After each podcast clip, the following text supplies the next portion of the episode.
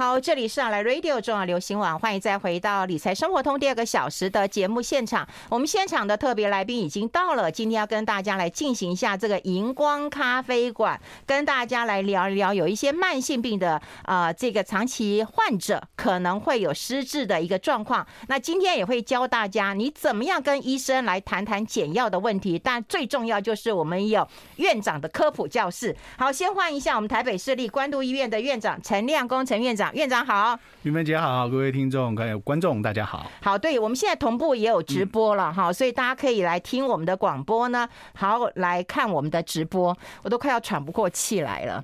对，然后那个院长刚刚就问我脱不脱，我好尴尬啊。我们照规定来。哎，我们要跟大家聊一聊啦，哈，就是那个，嗯，台湾其实有一个问题啊，就是会有一些人会有服药的状况，不管是说他不好睡，或者是啊睡眠障碍的一个问题，然后吃一吃之后呢，现在有发现到，哎，是不是吃多了会失智啊？是这样的一个状况吗？欸、其实这个这个呃这个报道，其实相关的研究，我们那时候做一个很复杂的人工智慧的研究，因为我们当然大家如果习惯说你平常看病的习惯，哎，我去看失智，可能神经内科、精神科之类的，嗯，但。你会发现这个人怎么可能那么单纯只有一个病？嗯，往往都很多病，对不对？嗯，那所以我们那时候就在想说，在台湾的长辈，在整个看病的那个旅程中，嗯，在他那么多病这么多年的旅程当中，有没有哪一些病？跟失智症的发生有些先后关联。啊，先有了什么，然后后面就增加了风险，然后再加上什么，就会这样子哈。嗯，那所以呢，我们就做很复杂，因为台湾人看病的那个 太多了，太多科都要去看了，所以这个是人脑无法分析，啊用人工智慧做的分析。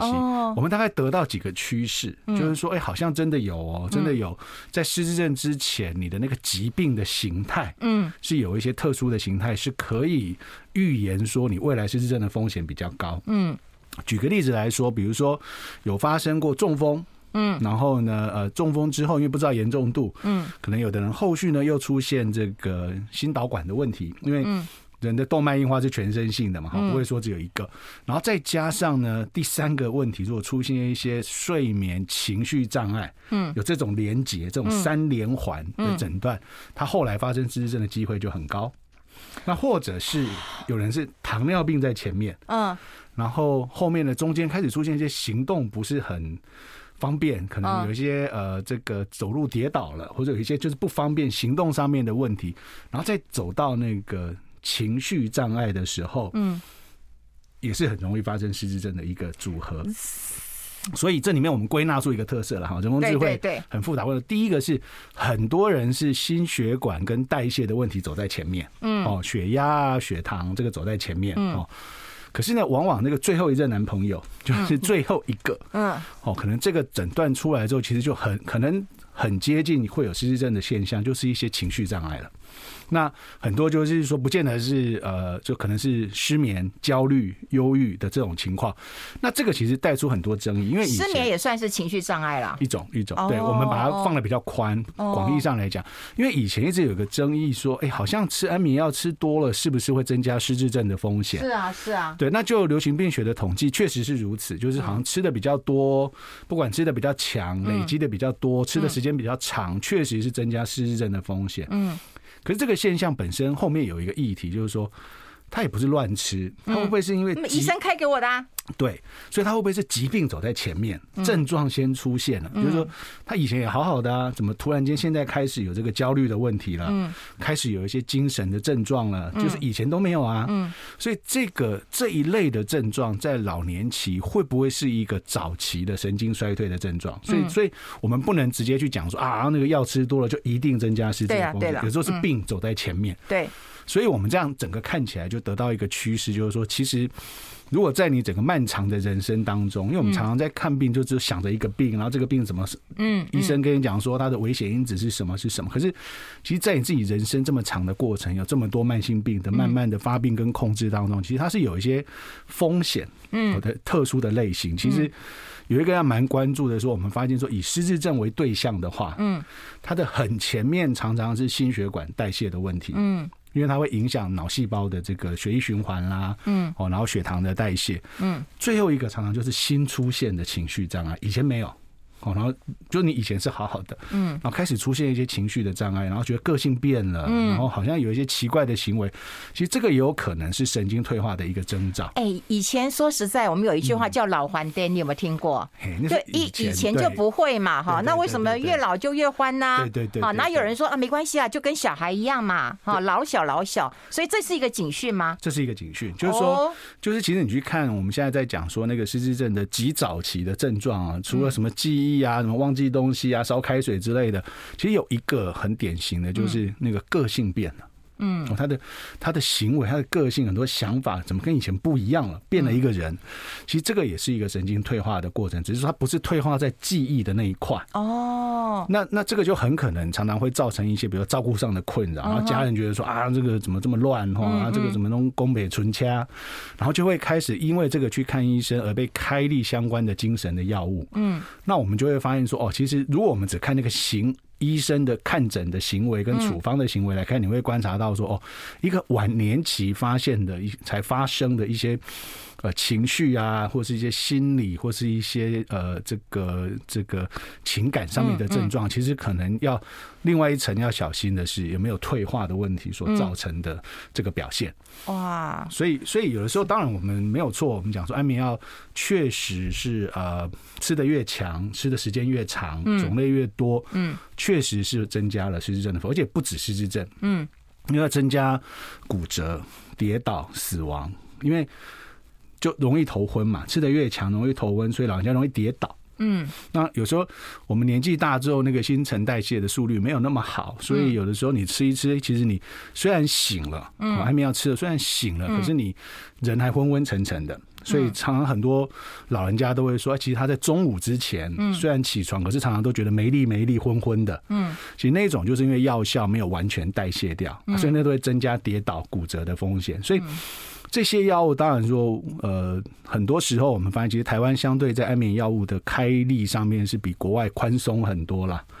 哦，所以我们的安眠药使用的比例跟总颗数都相当多。哦，哎，不是说它现应该是安全的。嗯但是已经发现有后遗症就是了。就是说，这个药当然我们都这样，比如说任何你有睡觉的问题，好了，嗯，嗯，我们都会希望说先用非药物治疗，先从改变生活啊、缓解压力啊等等。但真的实在不行，还是可以开药，药物是一个选择，而且希望吃的时间越短越好，能够停掉不要吃最好。嗯，但呃，你会发现说有时候台湾对于这个非药物的部分，其实健保没有什么在支付这个。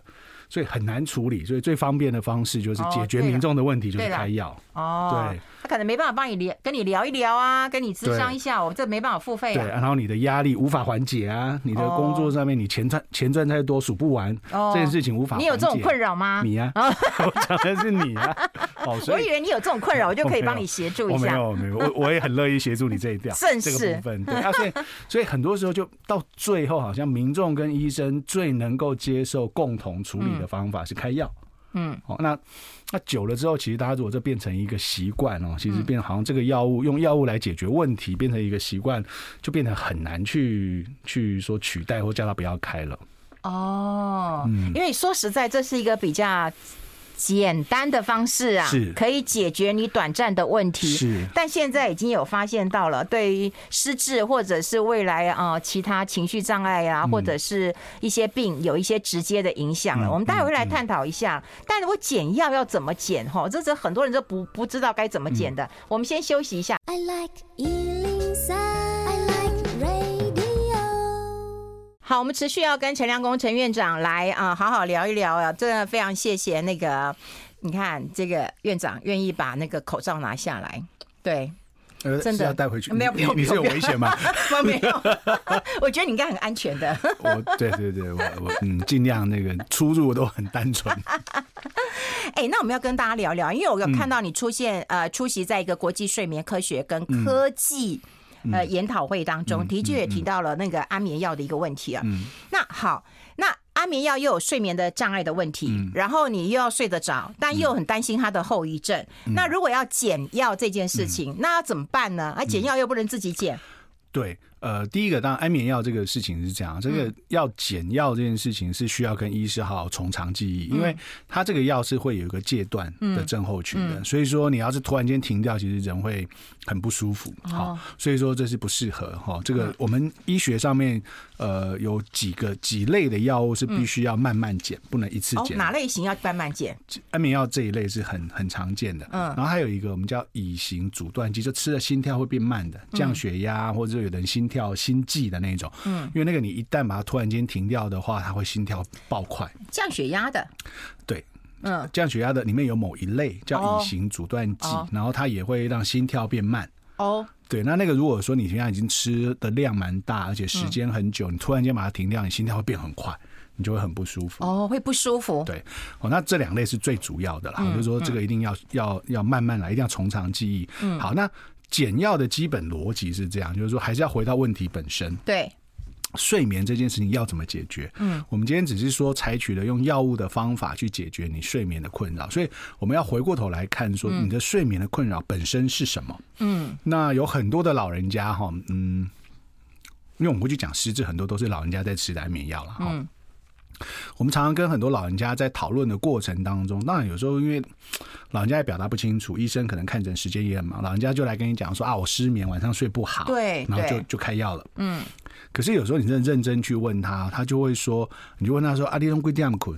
我讲八七点我都可以困啊，哦七八点就睡了。嗯，然后他说啊，我拢困到十二点几点就起来啊。他们差不多，是的，也就是说，他的问题是他睡眠的时间不对，因为确实我们老化的过程当中，我们的睡眠形态会转变。哦，转变说你可能比较早想睡，可是你睡眠会变片段。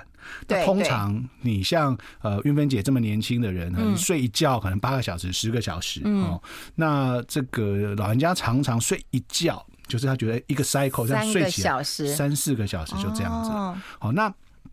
可他问题在哪里？说如果三四个小时，问题在于说他七七八点去睡，那一定是十二点起来。那十二点起来要干嘛？没事干呐、啊。对，所以他他的困扰其实并不在于说他的睡眠时间长，而是他那个时间性不对。嗯，所以说你给他稍微如果调整一下，如果有的人把睡眠这件事情不要想的那么严重，你放轻松一点，有人把睡眠的时间做一些调整，就算你比较早起起来的时候，你不管看看书或去做做别的事情，你如果白天的生活不太受影响，不会因为这样觉得很累，嗯，好，那其实这个睡眠多半也是够的。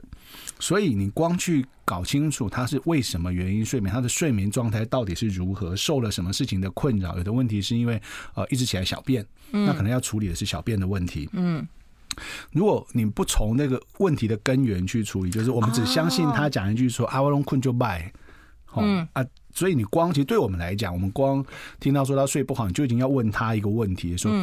你是你是拍裸病还是讲困困的气？哦，你问的好专业啊！这个差很多。拍裸病就是没有办法入睡，对，他要躺很久才睡得着的。嗯，跟有一种是说啊，我我很容易入睡，可是我很很容易很容易醒。其实这两个的处理方式其实也不太一样。哦，就算你要开药好了，就算你要开药，药物的处理方式也不一样。哦，所以其实很多问题，它的它。主诉一个很单纯的说啊，我弄困困不后。嗯，其实这件事情有很多细节要厘清。嗯，那厘清之后呢，我们要去告诉他们，尽量去传递一个正确的这个睡眠的卫教的知识，就是说，其实这种睡眠状态的变化，并没有什么影响身体或健康的问题。嗯，那你最大的困难可能是你生活上无法调整。嗯。或者是有些年轻人说啊，我就不行，我时间到就要起床上班。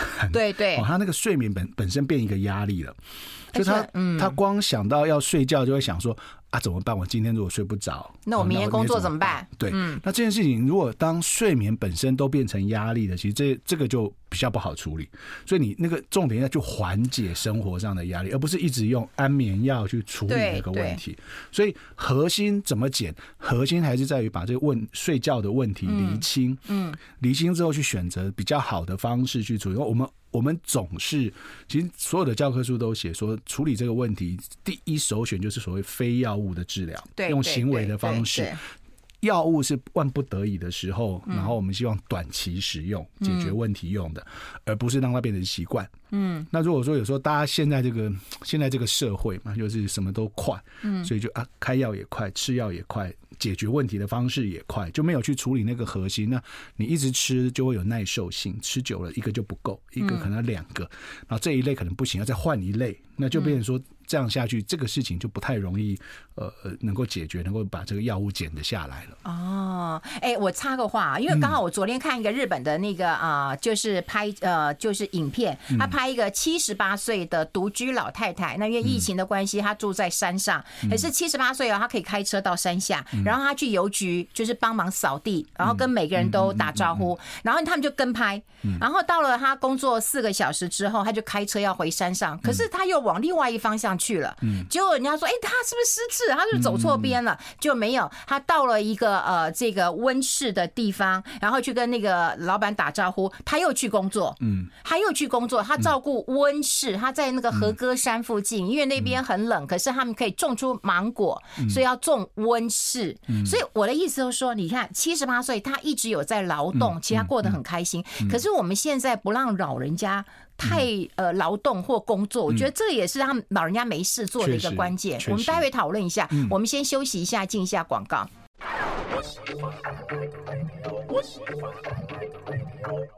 好，我们欢迎回来理财生活通啊！我是夏云芬。那么在我旁边的就是我们台北市立关渡医院的院长陈亮公陈院长了哈。我们刚刚有提到，就是说要把根本的问题解决，然后另外就是老人家大部分是没事的，那所以我们是不是可以透过那种减药或者是断药？嗯，好，就说那找到根本了嘛，那可不可以减减低呢？或者是要怎么断？那我们常常发现一个问题啊，就是不知道跟医生怎么讲，嗯，然后医生讲的可能我们也一知半解。你有没有发现有这样的一个问题？是啊，但有的时候我我觉得啦，台湾的医疗上面，因为可能看诊时间很短，嗯，所以花时间讲完，不如就。开药了吧？啊，对了，有的时候也是这样，因为都药丸就可以解决，对对对，因为都是解决问题，都解决问题。可是如果我我要用，当然我们都知道标准的做法是要非药物，可是非药物就要花很长的时间，要很多搭配的资源，嗯，而这些事情很很可能你花时间聊一聊，就发现哎，其实没有对应的资源可以处理，还不是开药，嗯，所以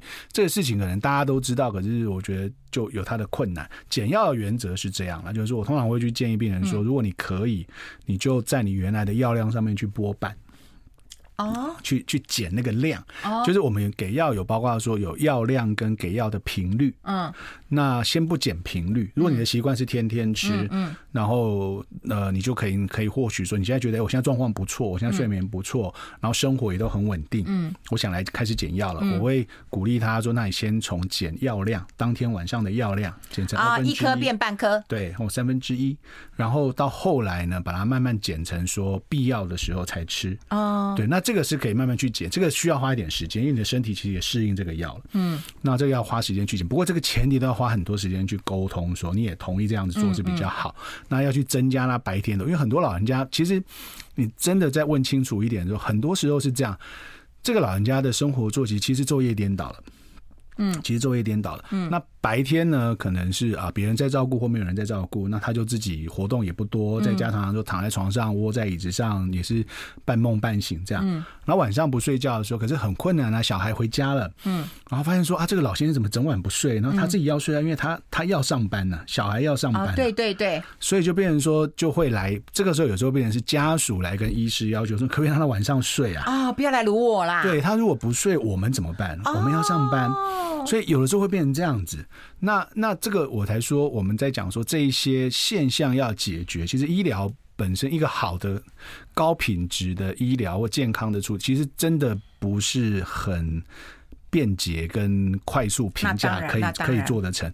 就我们知道它有一个好的标准在那里，可能要达成那个标准，你要好多相对应配合的资源。嗯，所以如果白天就像我们我我常很多时候在讲说。台湾的六十五岁以后的劳动参与率很低嘛，百分之八。嗯，那日本、韩国大概就二三十。哦，那当然那个各个原因不同啊，各个原因不同。可是你去想说，呃，我们认为说，呃，人家退休之后，我们去鼓励他做很多事嘛。嗯。啊，你要去运动啊，你要去跟人相处，你要去训练，你要去注意好的营养，你要做很多很多事情，对不对？嗯。你有没有觉得这些事情所有的元素都是上班就有了吗？对对对嘛，所以。其实也越来越多国际上先进国家越来越多在取消这个年龄的，因为年龄而退休了。嗯，那但是呃，这个保持一个工作的状态，所以我才说大家大家很好玩，大家又想要说尽快呃这个。可以达到退休，想要说要退休享福，然后退休之后又不知道干嘛，对，然后再来弄一个叫退而不休，对吗？那何必呢？其实一开始就不用了。所以保持那个状态，其实就满足很多我们在讲的健康促进的环节。那你说，与其啊抢着要退休，然后退休再赶快弄一个退休后的这个健康促进的方案去参加，其实。保持那个状态，就像你刚刚讲的七十八岁的老太太，保持那个状态，一直在做事的状态，生活上有安排，有在做事情的状态，其实生活都会来得更稳定。嗯，那对于睡眠，对于很多事情的议题，或许都没有那么复杂。嗯。对啊，而且我觉得很感动的一件事情是，有有那个日本人就问他嘛，就说：“哎，那你都没有人吗？”他说：“我有小孩，可是因为疫情的关系，当然他没有办法来山上看我，我也不敢下山去看他们。对，可是他自己独居，然后养一条狗，然后每天就开车，然后去工作。”只不过，当然，你如果看说日本的女生，她的平均余命大概已经接近到八十七岁了。哦，当然七十八岁很年轻啦。对对，很年轻，很年轻。不过台湾其实也差不多了。其实就日本人，其实日本人他们自己的研究报告出来说，他们觉得日本的老人在变回春。觉得这个世代的，我们假设都切七十五岁，嗯，这个世代的七十五岁跟上个世代的七十五岁是不可同日而语的，对吗？哦，所以他们觉得他们在回春，就是同样年纪的人在变得更年轻了。嗯，那这个是一件好事。嗯，那这件好事就代表说，你健康上面你可能或许以前保养的好，生活呃社会也都进步，但你接着就要去善用那个状态，而不是说好像就赶着退休，然后赶着去去这里玩玩那里玩，其实那个玩两下。就没怎么没什么好玩了，嗯，然后在生活上还是要找到一些重点跟自己可以去从事的事情，其实这个会减少很多很多议题，嗯。然后另外我觉得啊，就是说看我们要不要断药跟减药这件事情，我觉得要回到呃病人本身的一个察觉。然后当然家属你要什么都要照顾到，我觉得未必。但是自己如果有空的时间，是不是要察觉自己的状况有没有比较好一点，或者自己的状况有没有更差，然后才能够跟医生讲啊？我多半遇到的情况都是他习惯了之后，他。会，你叫他停药，他会没有安全感啊，没啊，没有安全感。吃久了，他就会没有安全感，说可以停吗？啊，我又睡不着，怎么办？哦，所以，所以我才会说，我我的经验是这样子，我就会先，比如说，第一个，你你如果说他现在就是经历健康上面的问题，照顾的困难，你叫他这个时候减药啊，难度很很高了。嗯，所以要挑时机的。我觉得这一阵子看起来他不错啊，然后看诊的时候也问说他现在的状况还不错，家人都觉得他最近不错。嗯，那我们就来商量一下，哎，这个可以减。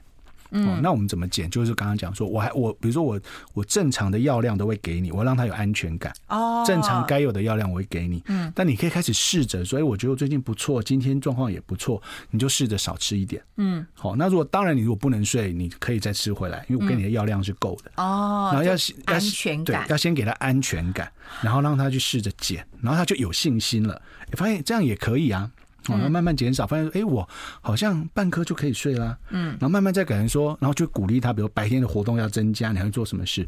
他们开始，哎，我白天其实这样蛮累的，我也不一定需要药啊。嗯，所以很多人目标我们就把它改成说，当他必要时才服用了，我就不给你长期使用了。哦，嗯，安全感，安全感。那这些人往往心理上都有些担心的。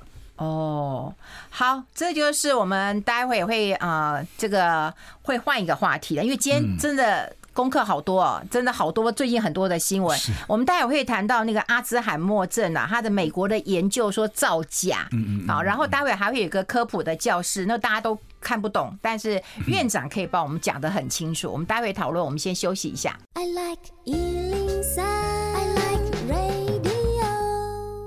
好，我们要持续跟我们啊、呃、这个陈院长来聊一聊啦，因为有个顶尖的期刊，连我都知道叫《自然》嘛，哈、嗯，那个是非常顶尖的一个期刊。像你们要发展呃发 paper 的话，也要发那种很顶尖的期刊嘛。发到那个我就要退休了。哦，真的啊，真的吗？你不能退休啊！那一辈子，你院长都当习惯了嘛，就一直当院长吧，哈，就到不同医院当院长。哎，那可是他既然有说那个他刊登阿兹海默症的呃关键研究有造假的问题，这到底是个什么样的问题啊？这个故事很有趣啊，这个故事不像是说我们一般发现人家造假，它是科学界之间互相好觉得，比如说啊，你你这个这个夏教授发表一个研究，奇怪我怎么一直做不出来啊？我们就会去想说你的原来会不会有问题？可他这很特别，他这跟哦之前这个阿兹海默症一直前一阵子几年前在说有新药发展出来，对不对？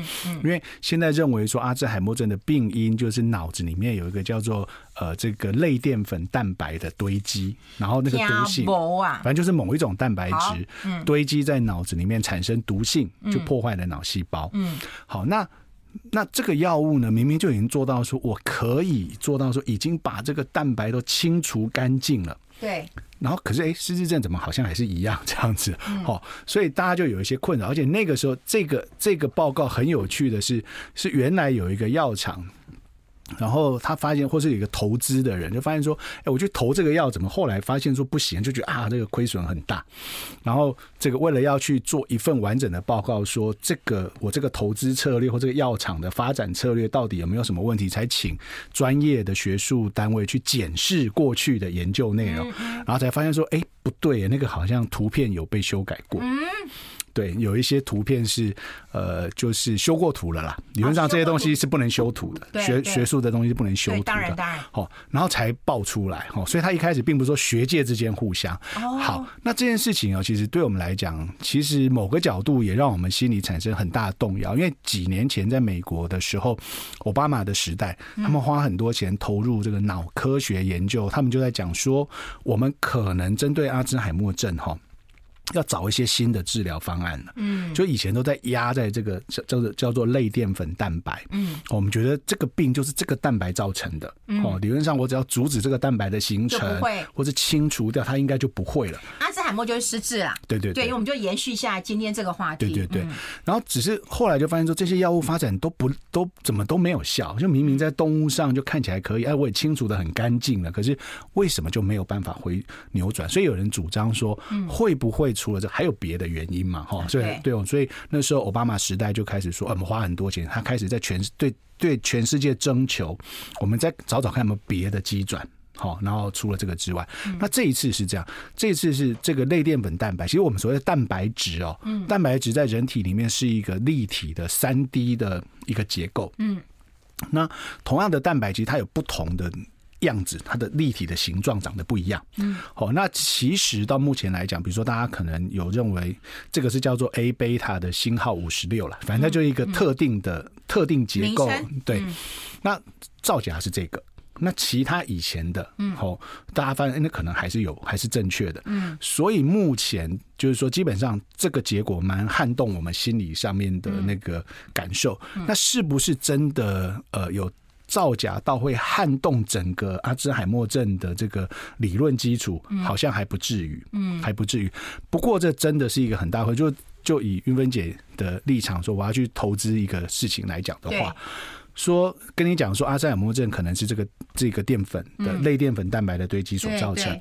可是你开始发现说，哎，对，没有错啊，很多证据，很多失智症的患者，哎，这个脑子里面这个类淀粉蛋白就很多，嗯。可是你开始出现一些反例了，有一些个案。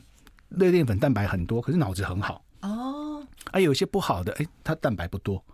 然后再加上说啊，我已经做出一个药物，已经可以把蛋白都清掉了，可是问题、啊、可是也没有解决。你会不会觉得有问题啊？这个这个怪怪的。就投资来讲，就觉得这个可不可以投啊？嗯。哦，那有很多的药厂其实投在这上面，现在都血本无归啊，因为它没有办法变成一个药物，因为它实际上用在人上面做起来没效。嗯。所以这个是这个是我们目前对失智症上面的一个很大的困扰，就是说，十几年了耶。不止，他从这个这个理论出来，差不多有将近快三十年。那当然，这这个人的这一系列是十几年，嗯，十几年。当然，因为他一直不是这里面最大宗了哈，就是这个所谓类淀粉蛋白研究的最大宗了。可是也确实有打击了一下我们的心理，就是说，哎，那我们以前讲的这些事情到底对不对？对，嗯，到底有没有用？我们一直在这方面去做努力，是不是真的能够突破这个议题？嗯，哦，但所幸这些年在世界上的趋势是分两大区块了。嗯，一部分当然还是想办法要做出新药。嗯，哦，那另外一部分就是说，哎、欸，那在新药做出来之前，我们先去预防。对对对。那那预防其实我只要能够，我不管说你最后能还会不会发病，嗯，我只要能够帮你延后个三五年，都功德无量了。好，以现况没有一个明确好的药物可以解决的话，我能够延后你个发病三五年，都这个已经是功德无量，可以减少很多议题了。嗯，所以所幸目前在预防这一段的证据比较强。我觉得你只要。就我们常常在讲，就要去运动，要去动脑，要去控制慢性病，这些事情全部都做好。嗯，运动、睡眠、吃饭。对，然后这些事情风险就下降。这起码目前我们做得到、看得到。嗯，但药物的部分呢，这个真的是哪天发明了，就应该是诺贝尔奖会很快拿到，因为这个是影响太多，也大家一直做不出来的议题。哎，所以你看，一个药的研究，你看几十年，真的。所以难怪你都会希望大家不要乱吃药。是。是，而且投入的资源这么大，然后如果说被滥用了，然后之后使用上面遇到一些限制等等，我觉得都很可惜啦。哦，嗯，哎，那待会我们会来聊另外一个议题啊，就是网络上在传说吃维他命 D 会造成失智啊。可是像我这是需要吃 D 的人啊，因为我那个呃这个骨质嘛有问题，我断过腿嘛，然后我要去晒太阳，他们说这才是有用的。可是吃维生素会造成失智吗？待会讨论好不好？我们先休息一下。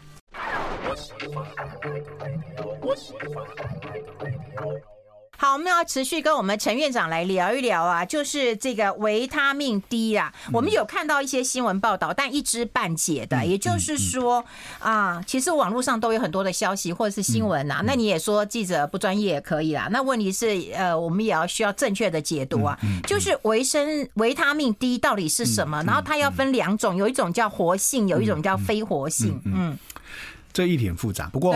我觉得啊，大家以后在解读这些新闻的时候啊，先学几个基本原则。好，第一哦，嗯，这个研究讲的是相关性还是因果关系？这很重要哦。嗯，逻辑好。嗯，然后第二个是要区分说啊，这讲的是动物还是人类？好。哦，好，那好，这个这个故事是这样，国家卫生研究院做这个研究，其实做一个很好的研究哦。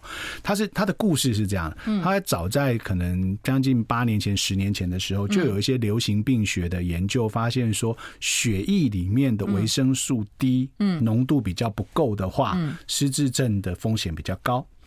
嗯，这种叫做相关性研究。哦，就是说我从一群人然后去抽血，对不对？抽完血发现说，哎，真的啊，好像失智症的人他的这个。维生素 D 的浓度都比较低嘛，哈、嗯。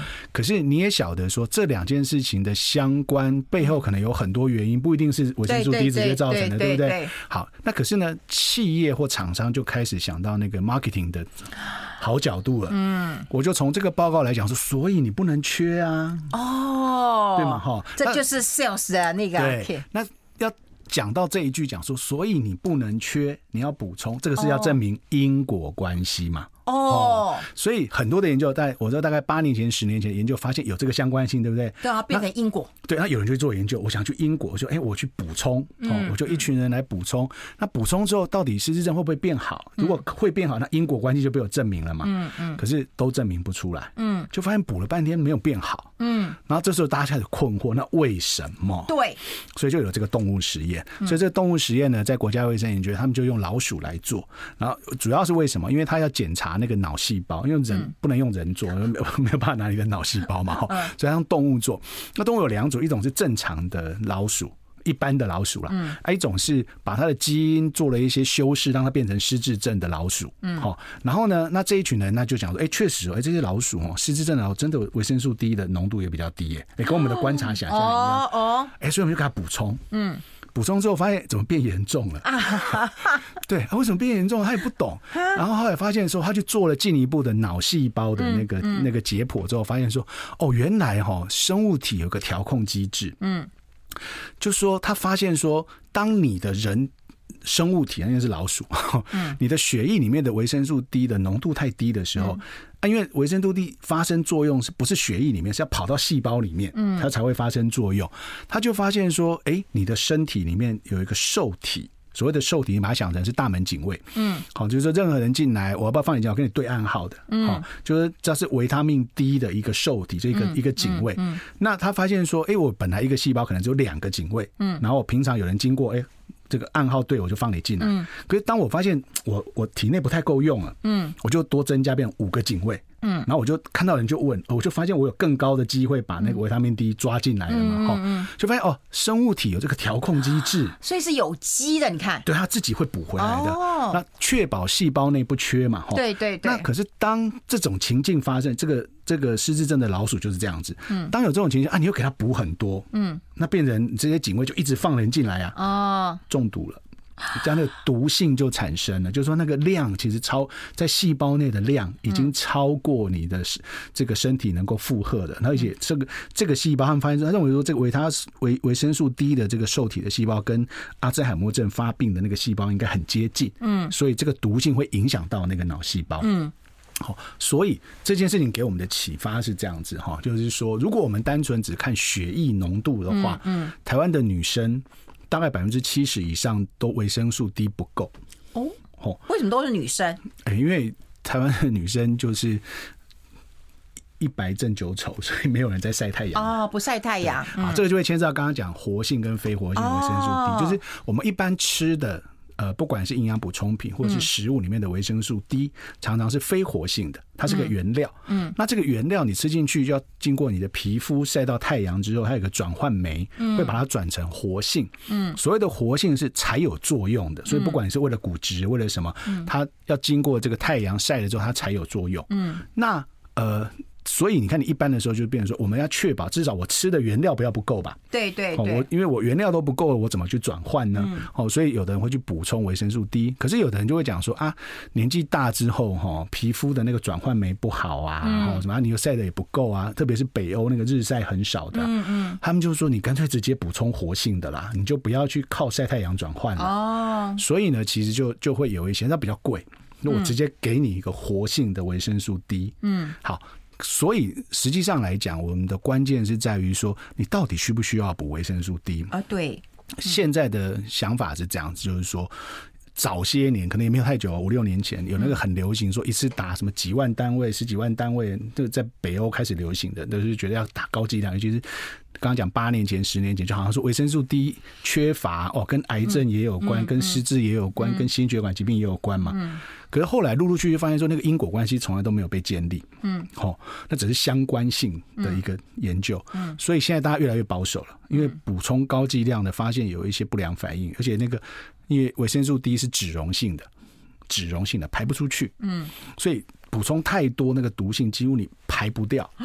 所以现在都越来越保守。越来越保守，就是剂量越来越低。嗯，然后二方面都会说，除非你真的到缺乏，如果需要对。如果你是稍微偏低，其实你就正常饮食，嗯，然后去运动、晒太阳就够了。嗯，好，那呃，你的身体自己会去调控，你的你的血液浓度太低，那个警卫就会变多，好来做这个调控。了，对。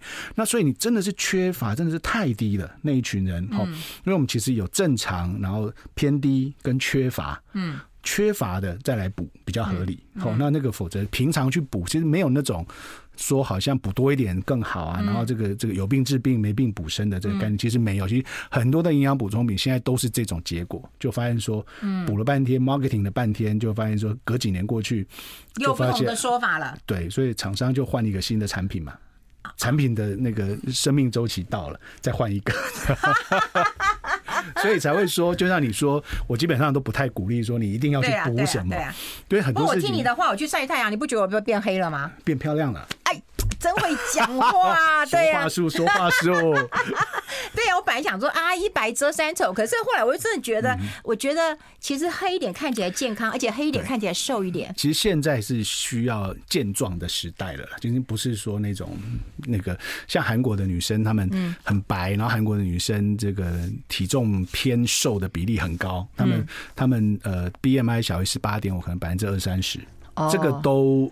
对于老后的状态都不好哦，好，都研究到韩国女生去了，台湾女生研究不够了。今天非常谢谢我们陈亮工程院长，我们下次再见了，拜拜，拜拜，拜拜。